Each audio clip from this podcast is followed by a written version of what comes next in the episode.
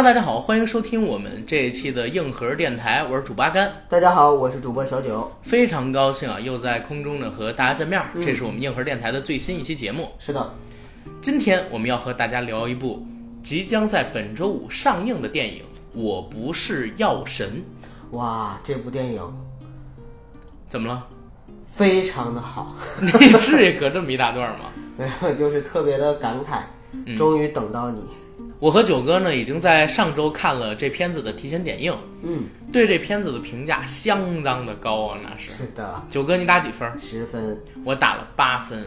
哇，综合评分是九分，这是我们硬核电台开台以来评分最高的一部片子。那既然是评分最高的片子，咱们今天就得好好的聊，多角度的聊。好，进入正式的节目之前，先进我们硬核电台的广告。嗯，我们的节目硬核电台已经在喜马拉雅播客平台独家播出，欢迎各位收听、订阅、点赞、打赏、转发我们。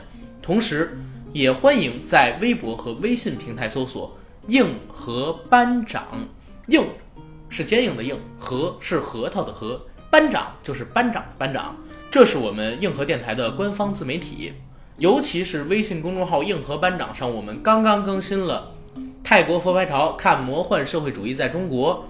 你见过凌晨三点的莫斯科吗？冰天雪地里的铁骨柔情，请回答希特勒元首与共济会神秘主义的关联，以及赵本山老师的一篇文章。所以各位想要了解的，赶紧一步到硬核班长去看吧。未来我们还会在硬核班长上面上线我跟九哥的独家音频，这些音频只在公众号上进行发布，聊一聊我们对时事的看法。这些东西反正也是喜马拉雅不让播的，对吧？对我们聊就要聊一些不让播的东西。对，那好，那广告做完，进我们今天正式的节目。好，我不是药神。好，这是咱们今天要聊的电影的。对，那九哥这样，我先来念一下这片子的一个制作信息，好吧？好的，我不是药神，二零一八年七月六号早八点在大陆公映，公映版本是普通二 D 以及 IMAX 二 D 格式。影片的总时长是一百一十七分钟，出品国家是中国大陆，电影类型是剧情喜剧。其实我应该再加一个黑色跟犯罪，这样的话我相对而言觉得比较合理。截止到七月二号，这片子在猫眼电影上已经有十二万八千八百九十三人点击了想看。通过在上周的超前点映，这片子已经有了一个突破猫眼有史以来最高点映评分的分数，九点六分。哇塞，片子的导演呢，算是一位新人导演，也是国内的青年导演文牧野，挺文青的一个名儿。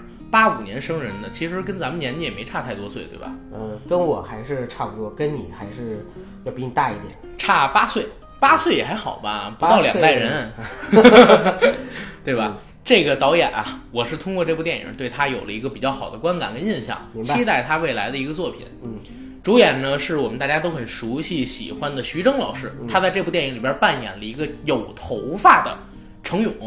其他的主演有周一围扮演的警官曹斌，王传君扮演的白血病患者吕受益，谭卓扮演的单亲母亲刘思慧，张宇扮演的白血病症患者张宇，以及杨新明老师扮演的英文刘牧师，嗯，对吧？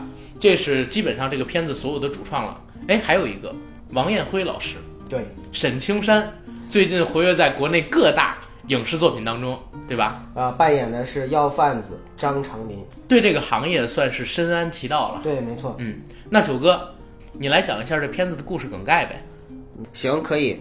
不过我在介绍这个剧情梗概的时候呢，可能会涉及到一些剧透。嗯嗯，不过我相信大家应该对这部片子的话，其实剧透不剧透并不是太重要。对，而且九哥你一定要注意，这片子它是一个现实题材，对，对吧？没错，是根据真实事件改编的。而且在中国拍现实题材，你一定会知道这个结局是往什么方向走的，对对吧？结局你都提前知道，你怕什么剧透呢？对，没错没错。嗯行，那我就简单的来说一下吧。这个故事呢是发生在二零零二年的上海。嗯主人公是徐峥扮演的一个叫做程勇的中年男人。这个程勇呢，他的原型啊叫陆勇，是号称中国药侠，根据真人真事改编的。嗯，那么在这个故事里呢，徐峥扮演的这个主人公程勇是一个困顿的中年男人。之所以说他困顿是，你看跟妻子离婚了，呃妻子找了一有妻子找了一个有钱的，要带自己的儿子移民，他不愿意，这个很套路哈。其实他本人经营了一个印度神油店，但是因为大家现在都开始服用伟哥，所以就没有什么生意，嗯搞得连租金都交不起了。最后神油到底有用吗？没用过，没用过 啊伟哥是没用还是没用过？没用过伟哥，我也没用过，啊现在还没到需要服用各种药的年纪你可以尝试尝试，啊、那个回头告诉你啊，疗效，或者我先用了，我告诉你。也互相交流吧。对，在这样的情况下呢，其实他的生活真的是非常不堪的。对啊，对，还有一点就是他的老父亲得了脑瘤嗯住院，然后呢也是急需一大笔的费用呢要做手术。对大夫甚至说了，如果不做手术的话，人可能很快就没。这个男人过得应该说非常的 loser 的。对，在这样的情况下，有一天突然来了一个不速之客。这个不速之客呢，就是王传君扮演的一个曼丽白血病患者，嗯叫做吕受益。在电影里面，我们叫他老吕。嗯，老吕之所以找到了陆勇，是希望他能够通过他印度的这个渠道去帮他代购 走私神油的渠道，对走私神油的渠道去代购一种印度版的叫格列宁的一种抗癌特效药。嗯，而为什么代购这种特效药呢？是因为我特意做了功课查了一下，慢粒白血病啊，嗯其实它被称为是最幸运的一种癌症。嗯，为什么这么说呢？因为很多慢粒白血病的患者经过了治疗之后，只要长期服用药物，就是可以像正常人一样吃喝，正常人一样生活，甚至工作，嗯不会影响，而且能够长期生存的。啊，它不是就是我们认知当中那种对，就是你比如说得了白血病，就可能很快就死啊，等等。啊它是分三个阶段，啊第一个阶段是慢速期，这个慢速期呢，可以就是有效生生存很长时间。几十年，对，只要你不到那个急变期，就是最终那种像我们所谓的癌症扩散的那个程度，其实是可以长期生活的。明白？但是在中国呢，很多的慢粒白血病患者又是很可怜的，嗯因为他们赖以服用的这种药物，就是实际上就是瑞士生产的一种叫做格列卫的药物，但是在电影里边就是瑞士的格列宁厂商，对它化名叫格列宁，对，这可以理解。嗯，这种药物呢是现实生活中是两万三千五百块钱一盒，这是现在的价钱吧？在电影里是四万块钱一盒，对，我查了一下，嗯，在零二年真的也是将近四万块钱，还降价了。啊那就是说后来又降价了，对吧？那你知道这种药物的话，作为慢粒患者，他实际上要是想维持生存，一个月至少要要有一盒的一个量。嗯，那你想一想，四万块钱一盒的话，一年大概就是光吃这个药就得多少钱？对，就得五十万。很多人很多患者是真的吃不起的。对，而印度，因为它大家可以去查啊，印度它自己的一个知识产权的保护，嗯，有相关的规定，它可以去生产和仿制很多的一种特效药。嗯，那么瑞士的这款药物呢，也被印度的厂商所仿制了，并且是在印度合法的仿制。嗯，仿制完之后呢，这种药物实际上在零售的时候，在印度当地零售才两千块钱。对，那所以老吕就找到了吕受益，是希望他能够呢通过他自己的这个渠道把这个药物呢就是给运回来，运回来之后，一个是能够救自己的命，另外呢也是想多挣点钱。对，开始的时候陆勇是不愿意去干的对，因为销售假药是违法的嘛。说白了啊，就是从一个商人的角度来说，就是他也不想多这事儿，嗯，但是因为刚才我们讲到了他内忧外患，各种穷困潦倒，并且老父亲急需得了一个血管瘤，对，要开刀开刀，所以说在这种情况下的话，他必须得想办法弄钱。对，最终呢，同意老吕的这样的一个建议，然后去了一趟印度。结果他去了印度之后，跟药厂的老板一聊，才发现原来他在大陆市场还是一个非常空白的，嗯可以做独家代理。于是呢，他就通过一系列的操作，呃通过老吕找通到过老吕找到了牧师，找到了这个病友群的群主，就是谭卓扮演的这个人。对，相当于找到了跟印度的英文对接人，还有啊国内的销售网络，对，再加上自己找了一个小弟，农村出来的这个孩那子，体力活儿、劳工，总之就是组建了一个自己的小团队，然后嗯开始呢就是把印度格列宁带到中国，给到了这些慢慢粒白血病患者。对，那么中间这个故事啊，其实就是通过他五百元进五千元出这样的一个暴利的手段，纯粹的商人赚钱，嗯，然后再到后来五百块钱原价去销售，一点钱都不挣，再到后来呢是两千块钱进，然后倒贴一千五百块钱一盒去销售，纯粹无私的去做了一个救世主这样的一个转变。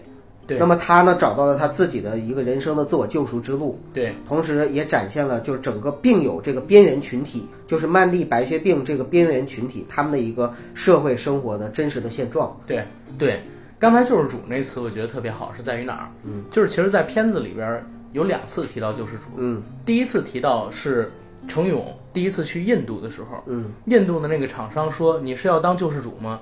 程勇笑了说：“我只是想赚点钱。嗯，在中国，命就是钱。嗯他说了这么一句，所以当时纯粹是以商人逐利的状态，然后去经营这个药物。可是到后面，刚才你提到了，把他组织起来的吕受益这个慢粒白血病患者，他自己经历了生死，而他经历的生死被程勇作为旁观人，或者作为这个事件的偏向经历人，他看到了。然后从中，他也得到了一些心灵上的升华跟感触。嗯，他开始就是无私的去进行奉献。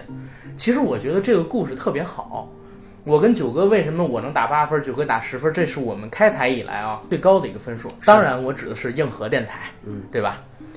整个片子其实我在看完之后第一时间我就写了一篇影评，我来给大家念一下。我不是药神八分儿。先说一句，请不要把它称作中国版《达拉斯买家俱乐部》，因为我看很多的影评都在写这个，包括有一些电台节目也在聊它是中国的《达拉斯买家俱乐部》，我不认同。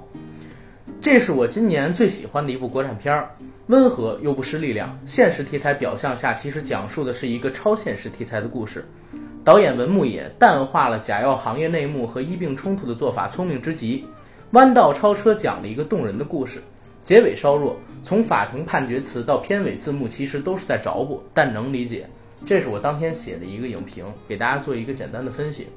我最初在看这个电影的时候，我是把它当成一个喜剧片儿或者说类喜剧片儿去看的。嗯，因为我在之前看了预告嘛，也在我们之前的节目里边跟大家提到了，它可能是一个悲喜剧。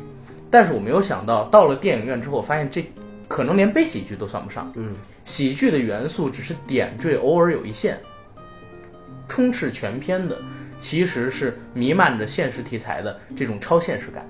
为什么呢？徐峥扮演的这个所谓的药神程勇，他是一个 loser。刚才九哥讲剧情介绍的时候已经聊到了，自己的女人和自己离婚之后，找到了一个有钱的后夫，对吧？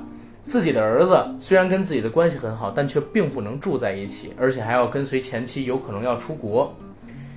自己算是已经走投无路的境况下，找到了去印度购买低价格列宁回国销售的这条财路，联系了一票的白血病友。这票白血病友和他一起销售格列宁，刚刚生意有一些起色，又遇到了无良的假药贩子王艳辉老师扮演的张长林的一个敲诈，说如果你不把这个药的销售权给我，我就向警察举报你在卖假药。程勇呢，把自己这票朋友得罪光了，把他们都赶出了自己的神油店，之后拿着可能说是王艳辉给自己的这部分钱开了一个纺织铺，可是纺织铺开起来了，一年之后。发现原来王艳辉扮演的这个张长林啊，太过于贪心了，结果造成了很多的病友没办法再以较低的价格收购这个药，对他进行了举报，整个低价格列宁的销售路子就这么断掉了。自己以前患病的朋友没有药吃，病情急速的恶化。其实讲的就是王传君扮演的吕受益，嗯。程勇到医院里边看了一眼这个吕受益，当时整个人的状态已经特别不好了，甚至说产生过割腕的念头。最后硬骨质一髓也没有救过来，死去了。死去了之后，程勇开始了一个自己救赎的道路。我为什么喜欢这个片子？首先，这是中国电影里边非常少见的一个现实题材电影，很少很少在过去几年的有一线的大明星主演的电影里边看到这样的题材。最近的一部，如果我没记错，好像还是《亲爱的》，嗯，赵薇演的。还有搜索，呃，搜索都很早了，就最近几年，可能是师姑也算一个，对，但是师姑的完成度没有这个亲爱的和我不是药神高，嗯，所以我对这两个片子相对而言还是较推崇的。再有一点呢，是导演文牧野的做法特别聪明。今儿在录节目之前呢，我跟九哥聊了很多，我说这导演太贼了，他选这个题材得费多少脑细胞啊？可能比编这个剧本还费劲。为什么？大家想一下啊，在中国，医跟病这个关系你是不能提的，对不对？医病的关系你要拍了，我敢说百分之一百是上映不了的。嗯，导演巧就巧在他选的是现实题材，又是真人真事儿，但是讲的不是医跟病的关系，讲的是药厂跟病人的关系，而且这个药厂还不是中国的药厂，是无良的国外厂商的药厂。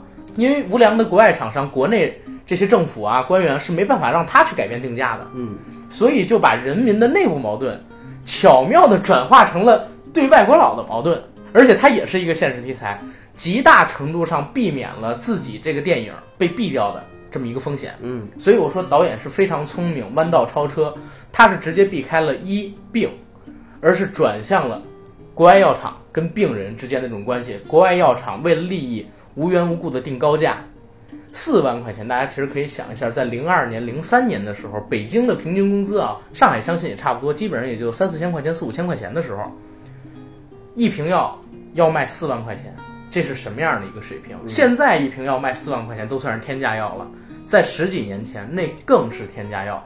所以导演能找到这么样的一个视角，然后把这个电影拍出，而且完成度不低，我就应该给他一个最起码的八分儿。嗯，为什么我说结尾稍弱呢？因为大家也明白，就是咱们国家的一个审查制度常态。你到结尾的话，作为主人公程勇，他是一个销售过假药的人，是一定要坐牢的。从程勇被抓，法院判决词，一直到程勇出来之后，和自己的前小舅子扮演警察曹斌的周一围两个人聊天开始，你就能很明显的感觉到风格在向主旋律上靠拢。嗯，这很明显啊，这是为了过审对，做的考虑。如果不不加最后这一段的话，很麻烦。这个人卖了假药，对不对？而且说从这个假药里边还赚了那么多钱，他怎么可能就是不坐牢呢？在咱们国家，怎么可能不坐牢？哪怕这个从道义上来讲是合乎情理的，但是从法理上来讲，它是不合法的，嗯对不对？所以最后一定要有这样的一个处理，否则的话它也会失真。但是借由这儿呢，我也提出一个观点，我跟喜马拉雅总编聊了一下对这片子的看法，他说这片子韩国化很严重，我觉得韩国化呢是有，韩影化是有，但是从这片子结尾来看，多中国呀，对不对？如果这是一部韩国电影的话，首先我觉得肯定会有哭天抢地，就是大家的表演不会这么收着，一定会放出来。嗯，再有一个呢，就是到结尾的时候，很有可能出现上千个人一起举着横幅，然后给他请命，最终这个人被释放出来无罪。但是在中国，他还是要去坐牢的，嗯对吧？多中国呀，哪儿韩影化了，对不对？这是我对这片子的一个简单的看法。嗯所以结尾虽然稍微减了一点分儿，但鉴于我能够理解，也是鉴于有了这个才能让片子正正规规的、正正常常的、不受任何风险阻碍的上映这样的情况来看，我还是给他一个八分儿。嗯，减分儿一会儿一会儿我们再说。九哥，你来聊一下你的看法。我也是在当天的时候呢，也给他打了一个分数，就是十分。嗯那我也先念一下我的影评。我不是药神十分，这不是一次美国式的政治正确，也不是一次韩国式的现实揭露，更不是中国式的反思批判。如果真要去形容，我更愿意说这是所有人都应该看到的世界的一面。它正如我们所处的这个世界，希望与绝望并存，法治与无奈并存，慈悲与利己并存，善良与愤怒并存。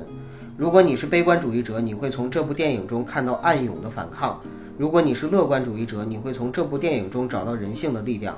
故事取材于真实，却又比真实更有张力；角色脱胎于原型，却又比原型更加动人。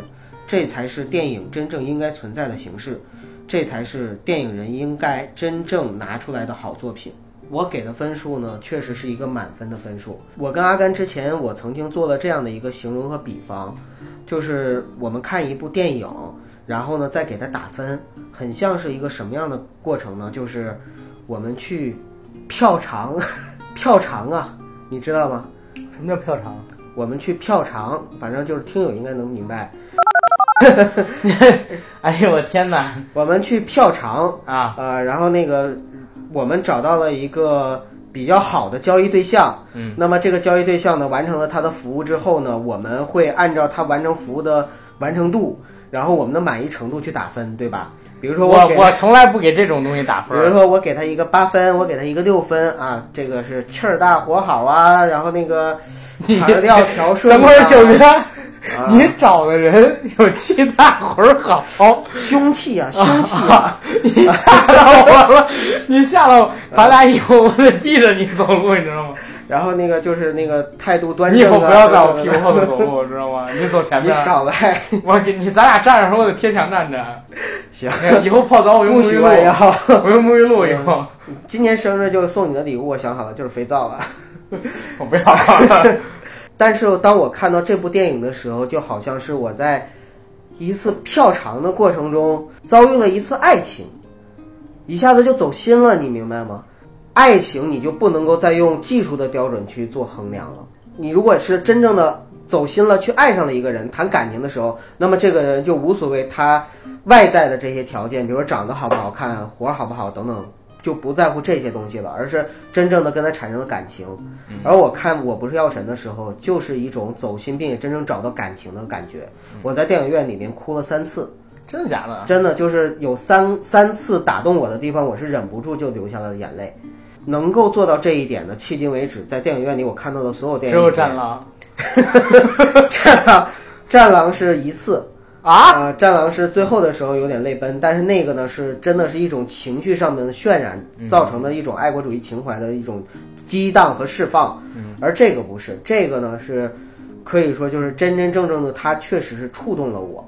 嗯，这个触动就像我刚才在影评里讲到的，是因为它里边虽然是根植于真实事件改编，但是徐峥和宁浩他作为监制对这个电影的一个把关，还有就是整个创作团队以文牧野为首，他们呢在创作这个作品的过程中，每个人都加入了自己对这个角色的理解和深入的思考，以及就是怎么样能够更大的去放大这个人性的光辉，怎么样去更好的去完成这个作品，让它有更好的完成度。所以你看，现实生活中的陆勇，他本故事原型是吧？对故事原型的这个药匣，他本身就是一个呃慢粒白血病患者，对，他是自己去吃这个药，然后吃完了这个药之后呢，他觉得效果很好，嗯，呃，跟那个瑞士产的原版的药，他吃完药之后，他特意去医院做了多次检查，确实指标什么全都下降了。对，所以呢，他就把这个好消息分享给了病友群。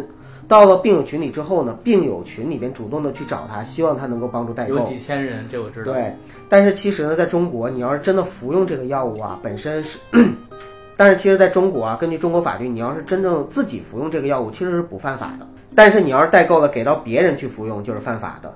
其实刚刚看到这个故事，刚刚看到这个真实故事的时候，我就有一个疑问，就是导演为什么不把徐峥变成这个呃陆勇一样的慢粒白血病病人？嗯，但是后来我又想，不能这么做，因为如果导演一开始就把徐峥变成这个慢粒白血病病人的话，徐峥有一句话就不成立了，什么呢？他在整部剧里边一直在开始的前半段提到，我又不是白血病人，嗯这个药我又不拿去救命。嗯，他一直在提到这个观点，所以才能让他前期逐利的这个商人本性释放出来。对，而且电影还有一个地方改编的，因为原型陆勇其实是在二零零二年、零三年接触到的这个药，嗯但是最终他被抓或者说被法院审判的时候是在一四年，嗯，已经经历了非常长的一段时间。而我们的这部戏里，其实从徐峥扮演的程勇第一次拿到这个药，到最终他自己被抓，其中也就过了一年半，一年半左右的一个时间。这段时间，为什么我觉得要进行改编，也是为了过审。在咱们国家，你怎么可能卖十几年的假药不被发现呢？对吧？这这个是真的，真的会有这样的一个考量。同时呢，你要是真的变成一个慢粒白血病病人，很多所谓的戏剧冲突之类的东西就不成立了，对吧？所以就是我们既然要把它作为一个作品呈现给我们的观众面前，还是要考虑这个故事它有一个动人的地方，还有就是更加的精彩，更加的有矛盾冲突和戏剧成分在里对面。对，一定要有戏剧成因的。其实你看，我为什么说这部戏好？除了我刚才说的导演选题选的巧，然后他这个故事做了一定量的，我觉得很成功的改编。比如说啊，时间上边从十几年的周期变成了一年多的周期，变成一个短平快的故事。嗯，而且十几年的周期的话，呃，徐峥的这些病友朋友们可能早就都死了，对不对？再有一个，徐峥从一个慢粒白血病病人，就是陆勇，变成了他现在扮演的程勇。中间的一个过程也符合人性，从一开始的逐利，到后来的就是为朋友啊去无偿的购药，再到后来就算是还债，以两千元的价格进药，以五百元的价格售药，每月自己贴几十万，也符合这样大概其的一个人设。是的，我认为是这个故事改编的相对而言较合理的。同时呢，还有最后一点就是演员的表演也非常好。因为我跟九哥刚才在录制节目之前，我们一直在聊这个片子嘛。嗯，我们觉得这片子首先演的最好的，在我看来是徐峥。嗯，九哥，你说是王传君？我喜欢王传君，不嗯不是，并不是说他演的最好，因为我跟你有同样的看法。我嗯认为徐峥在这部戏里边是应该能拿影帝的。是嗯，我觉得也可以拿能拿影帝，因为我已经很久没看到徐峥演一个这么靠谱的角色了。我以为你说我已经很久没看到徐峥演带头发的 角色，也不是也，不是幕后玩家幕后玩家也有啊。嗯，但是我是说，很久没看见徐峥演这么靠谱的一个角色了对。包括前边那个幕后玩家也是一样，幕后玩家就是开头给你弄得特牛逼，嗯，结尾飞的不行了，而且也没有落在地上，对，就是整个人设立不起来。这个角色是徐峥在《心花怒放》之后吧，第一个在我这儿能立起来的角色。嗯，《心花怒放》虽然它是一个喜剧，但是其实徐峥扮演的那个角色比黄渤要出彩的多。他是经历了人性的成长、转变等等等等的。明白。而到了这部戏里边儿，从最开始的这个郁郁不得志的中年男人，嗯，他当然也老演这种角色啊，到后来变成了一个他自己当时并不愿意成为的救世主，人格上有升华，其实是有非常大的成长。这个并不是我们说的，而是在影片当中实际就表现出来的。嗯，在最开始的时候，他呢可能会为了不想让自己的儿子出国跟着妻子移民，而暴揍前妻，对吧？一个家暴男，一个家暴男被前妻的弟弟当地的刑警摁在地上暴揍，嗯说这个人渣再让我看你打我姐一次，我弄死你，就这样的情景。到了后来，他呢以五百元的价格收购，五百元的价格卖，以两千元的价格收购，五百元的价格卖的时候，他叼着一根雪茄，同样是面临这个前小舅子的审问。嗯，他说这事儿赚钱吗？其实明明是他干的，但他小舅子不相信这个人会脱离开商人的逐利本性而做这样无私的事儿，对不对？这其实是角色的成长，但是剧中的人物没发现。但是通过这件事儿，我们能看到他跟前面的一个变化。而到了后来，他跟他的小舅子两个人从监狱里边出来之后，小舅子接他嘛，嗯，坐在车上平等的聊天的时候，发现程勇呢已经在他前小舅子心里高高的立起来了。我觉得这个电影啊，就是他拍的其实特别聪明，或者说特别到位的地方，就在于整个的程勇，他的一个从逐利到改变到自我救赎的这个过程，让徐峥演的特别的自然和到位。对，就是我们大家没觉得说它是一个我刻意为之或者故意升华的一个东西，而是觉得就是自然而然的。对，其实细化到几个点，你可以能看就是徐峥演的有多好。对，在最开始的时候，他和自己的旁边的这个邻居小店的邻居嘛、聊，说：“哎，谢谢你啊，帮我接的这个房东的电话，拿两瓶神油走。我上次放你那个店里边的几瓶神油卖得怎么样？”旁边旅馆老板说：“哎呀，不行，现在大家都用伟哥了，不用这个。啊，你这东西我用了，涂了没反应。嗯，老板走了，徐峥呢才恶狠狠地说。涂了没反应，是因为你自己没能力。嗯大概其实这样的一句话，嗯对你不行。但是这个表情、这个动作其实特别像我以前遇到的一个，就是被城管 超了车的小商贩。他在城管走了之后，我以前也在咱们节目里边提到过啊，他就说拍下来举报你，就特别像，知道吧？就是就是人前畏畏缩缩，然后人后的时候呢，就是凶狠巴巴的那种。对，就是眼角眉梢这股劲儿，嗯地痞商贩的劲儿就从这儿出来了。所以前期这块儿其实演得很好，到了后期其实有一点像徐峥以前的戏路角色了，就是一个可能说事业有一点点小成就的中年男人。对，对，扮演这个他更是得心入手。嗯最关键的是有一场戏，就是扮演黄毛的小青年，嗯为了保护徐峥，不让徐峥背上这个贩售假药入狱的这么一个罪名，嗯，开着装满了假药的车冲出了警察的封锁，最终被车撞死的时候，徐峥扮演的程勇在医院里边，整个人崩溃的那种呐喊、那种冲突跟激烈，镜头转到他个人的特写的时候，整个眼都是血丝，对。而且脸上的肌肉在抽搐，绝对是比《杀破狼·贪狼》里边古天乐在知道自己女儿死掉之后演的要好的。那个神经的抽搐、鼻孔的收缩、眼里边的泪跟血丝，都不是一般的演员我感觉能够做出来的。徐峥在这部戏里边做悲喜剧，比他之前所演的，比如说《心花怒放》泰囧、印囧这样的角色，相对而言更可以体现出、爆发出他的演技上的一个增进。嗯，所以我觉得他拿这个戏，在今年、明年应该会有一定的奖项上的收获。我们都说徐峥啊，可能大家给他贴标签，总认为他就是一个喜剧演员，对但其实真不是。徐峥一开始的时候就是从话剧舞台出来的，对对对并且还拿过白玉兰奖。对，那后来徐峥就是在喜剧的道路上去打拼，但是其实他也是为了自己角色的去这种转变啊，就是经过了很多的努力。对你像一开始我记得演《疯狂的石头》的时候，当时徐峥为了讨那个老板的角色，嗯他就完全是。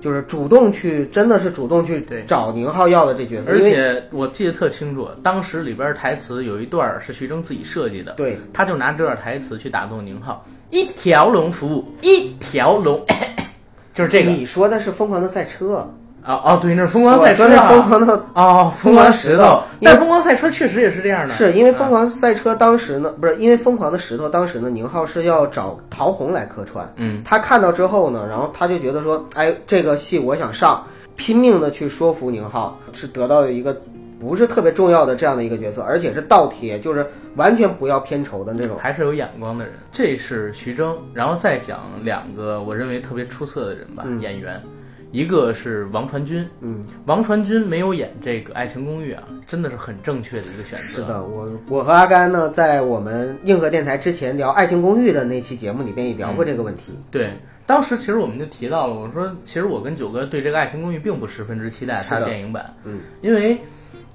相比啊，就是王传君可以摆脱出关谷神奇这个角色，勇敢的去闯更多新的未知的领域，我们并不十分的希望这些。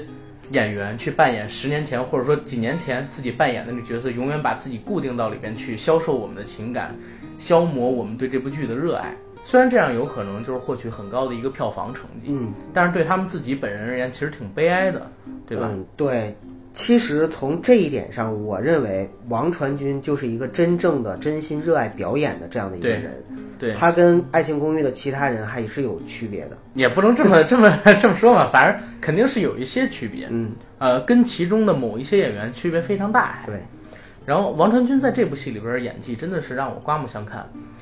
大家都知道他是一个帅哥嘛，之前演《关谷神奇》也好，演《网球王子》也好，甚至说在这个《罗曼蒂克消亡史》里边演的杀手，也一样是一个很帅气酷帅冷角色。对，但是到了这部戏里边，他一出场戴了三层的口罩，而且呢梳了一个特别油腻的贴边儿的发型。这个发型，这个形象，如果你不知道演员是王传君的话，你很难认出来。对，甚至你都认不出来他。对，唯唯诺诺，说话也是非常小男人的那种语气，嗯说话细声细气的，对吧？对，啊，反正我是完全没有把他跟之前所扮演的形象角色联系起来，哪怕是在《罗曼蒂克消亡史》，他虽然也是说上海话，但是就挺有中气、挺有男人味儿的。而到了这部戏里边，就是表现万里白血病患者吕受益这样一个中年失忆的一个男人的时候，其实真的很到位。尤其其中有一场戏，两场戏吧，我感觉特别好。第一场戏是他请徐峥扮演的程勇出山的时候，嗯，留下了一枚橘子，说：“哎，先吃个橘子吧橘子吧。”然后徐峥说自己不想做这个事儿的时候，他在名片上面写下自己联系方式。写这个名片的时候，脸上是有很强的谄媚感的。嗯，用这个谄媚感去讨好徐峥，这一块演得很到位。更到位的是在徐峥这儿也有一个 bug 啊，当时呢是徐峥受到了威胁，张长林给他开出条件之后，他组了一个饭局，对不对？嗯大家打边炉吃火锅。对，吃火锅的时候，他跟大家说：“哎，这个东西我不想干了，我怕担风险，卖给王长林了。”这块儿说是没错的，我也不指望他给这些人分钱，因为都不是上帝嘛，对吧？但是他没有和任何人说上一次的举报是张长林举报的，也没有说如果我不卖给他，张长林会怎么怎么样我。如果他说了的话，这些人不会拂袖而去，最起码不会跟他闹得这么僵，以后好几年的时间不联系。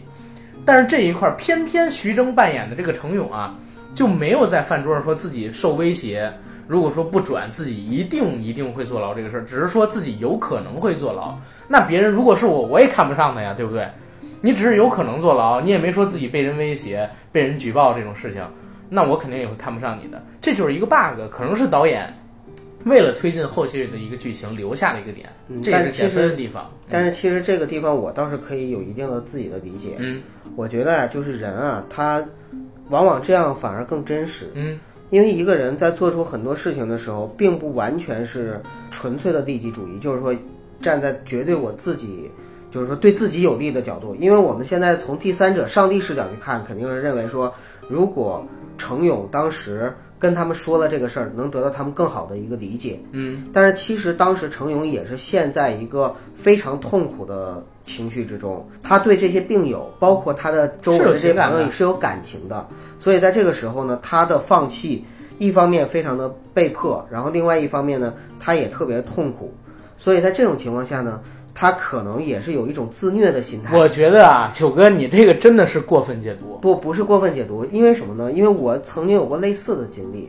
就比如说我做一件事情，我明明这件事情我能够用一种能更得到别人理解的这种状态去去行事，但是我偏偏不那么干。但是但是九哥，你想过吗？你理解是你理解，嗯，但它是个电影，嗯，它的电影就是说我要表现出来，明白吗？表现跟表现之外的东西，你去理解，这是俩概念，这是俩概念。我明白你的意思。对，就是如果啊，我们是以一个纯粹的看电影的人的心态去看这个桥段的时候，就是很不真实啊。他明明受到了就是生命上的威胁，直接跟他说：“哎，我被人威胁了，我真的不能干了。”就这么一句话就能解决后边的几乎很多事情嘛。最起码吕受益可能会因为跟他还有一些交集，你说吕受益本来他都就吕受益本来都没生气。对或者说吕受益没有拂袖而去，他为什么喊了一声“滚”，把吕受这益给个不是喊走？这个是可以理解的。那那这个是可理解的，但是在前面他为什么不说？就是自己是受了威胁，如何如何？你就包括吕受益问这个，他也没有告诉吕受益啊。对他为什么没告诉呢？所以就是导演留下的 bug 呀，因为只有吕受益他们跟他完全断了关系，吕受益在后面才可能会出现断了药，进入急变期，然后最终导致吕受益死亡，然后黄毛从看不起他到看得起他，这样的剧情推进才是合理的。所以它中间必须要有这样一段戏，但是就是偏偏这样一段戏，它留下了一个就是很 bug 的一个扣子，这个扣子就是为什么程勇作为一个就是受到威胁，然后最终放弃这么一个东西的人，在这一年多的时间里边，首首先酒桌上我们哪怕说不说，后边这一年多的时间里边就完全没有任何的联系吗？然后就完全不提这个事情吗？这这这这就是一个 bug 嘛。我我认为是导演为了推进后边更大的戏剧冲突留下的一个不得已而为之的一个 bug。可能导演自己都发现了，王传君演的也特别好，比刚才我说的那段戏还好。是在哪儿？大家知道了之后都很气愤，一个个拂袖而去了。王传君扮演的这个吕受益留下来了，留下来，他怀抱着一点点希望。啊还有谄媚，你对说的谄媚，谄媚在这点儿里边我都没有了，就像像要抓住最后一根救命稻草那种感觉。因为程勇说我不干了，你们都走吧这句话的时候，大家一个一个的走，吕受益在那儿留他们，哎，别走啊，哎，你是不是都喝多了？是不是都喝多了？你别走啊，说说说醉话吧。等到了最后，大家都走光了，只剩下他跟程勇两个人的时候，镜头拉王长军的脸拉得特别的近，就是眼睛里边儿首先是有眼泪的，嗯，然后看着程勇，其实是看着镜头，因为离得非常非常近，说：“勇哥，是不是喝多了？”用用上海话说的啊，肯定不是用我这种普通话。明白。呃说这句话的时候，你就能感觉到那种希冀，就像在抓最后一根救命稻草。你说的一定要是假的，或者说是醉话，这样的话，我们这个团队不会散。我呢，也可能会有活的希望等等。这因为就是跟他生命息息相关的嘛。然后程勇说一声“滚”，特别大声的说了这么一嘴。说完了之后，王传君扮演的那个吕受益，就是嘴角抽动了一下，鼻孔就是也收缩，眼睛是有一滴眼泪要下来没下来，然后又忍回去了，嗯，知道吧？当时这个场景，我说，哎呀，演这部戏真的演对了，肯定能在某些奖项上面拿个最佳男配角。嗯，而且这个角色就立起来了。王传君这个形象完全脱离开了关谷神器。是。对，这是演的特别特别的好。说到这个阿甘，我也有一个桥段，嗯，是非常的深刻印象。老吕和程勇两个人趴在婴儿床前面，嗯，那个时候就是老吕请程勇去他家里做客，嗯，然后看到就是老吕这个孩子好像才一岁吧，反正就是非常的小，看看这个孩子的时候聊天儿。其实，在这段的时候呢。不是他们的演技打动我，而是他们台词打动我。一个呢是程勇说说，哎，你这病不遗传吧？然后老吕说说不遗传，白血病遗传什么？然后过了一会儿说说我这个病发现是在呃我妻子怀孕半年之后，嗯，五个月的时候，嗯五个月的时候，然后发现的。当时真的就是想死，但是当孩子出生那一刻。我的想法就转变了，对我就想看着他长大。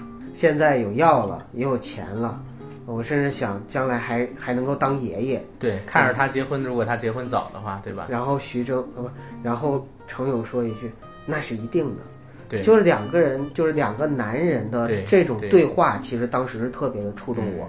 对，一个是我觉得很真实，这些话没有一句像是那种就是我刻意设计好设计好的台词。就不是靠演员去表现出来，而是说这个是剧本写到这儿的时候，台词述述到这儿的时候，这种情感自然而然的就走进你你你的心里了。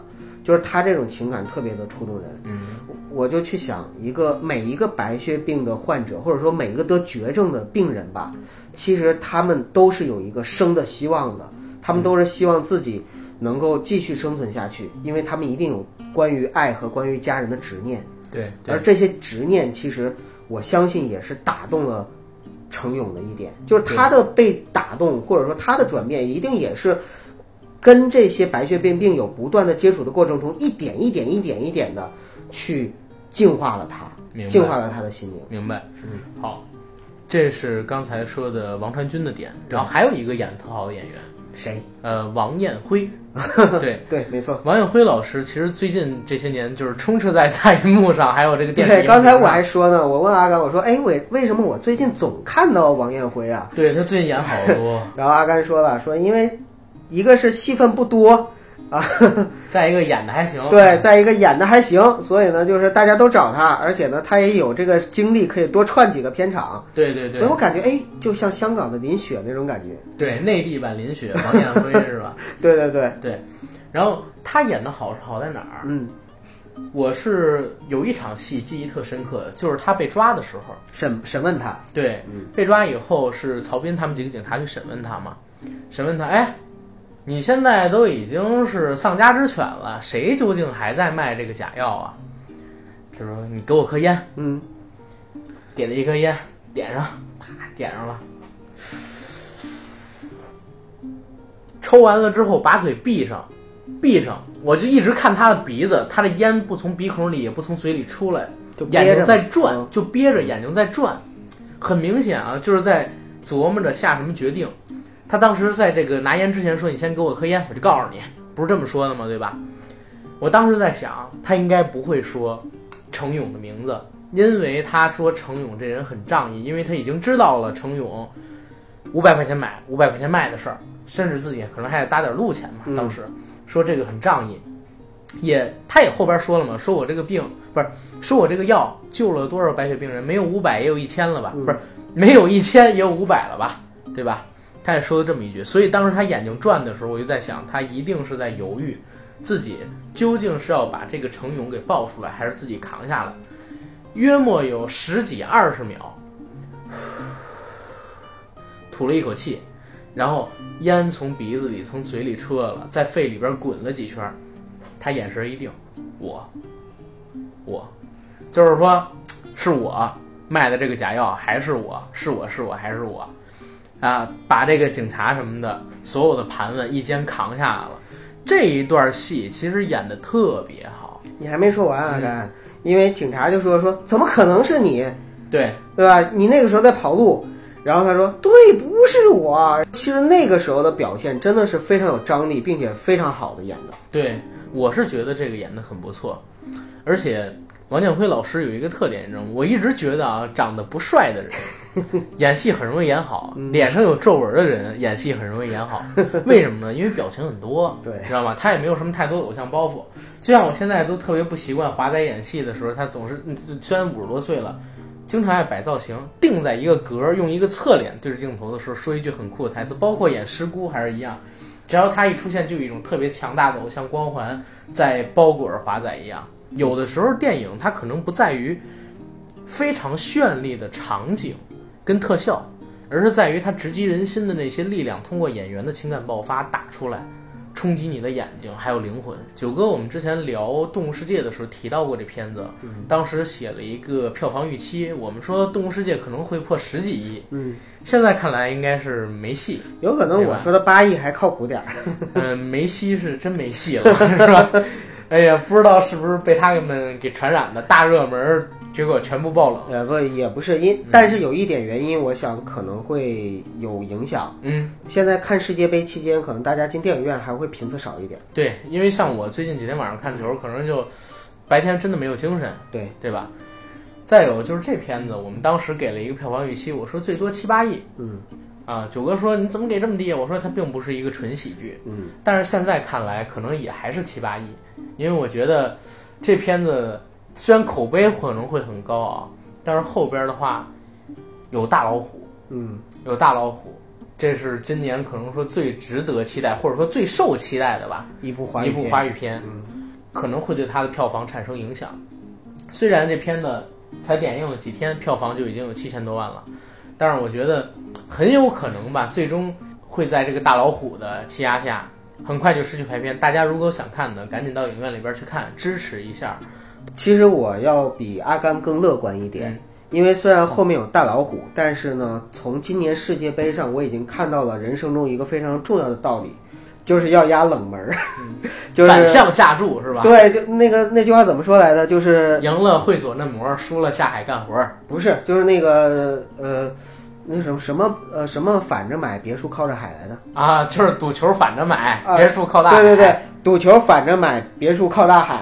你别这么说，你这么说，我爱的邪不压正有可能要第一爆了，啊你，知道吗？第一啊，邪不压正啊，就是虽然说大家的一个就是万众瞩目、万众期待，但是也要明白啊，就是也是有爆冷的可能的。我说爆冷是有可能口碑突然之，就是有可能口碑真的爆出来一个冷门，嗯这是有可能的。对，第二点呢，就是我现在越来越相信中国的影迷，无论是一二线城市还是三四线城市，中国的影迷对口碑传播的这样的一个重要性。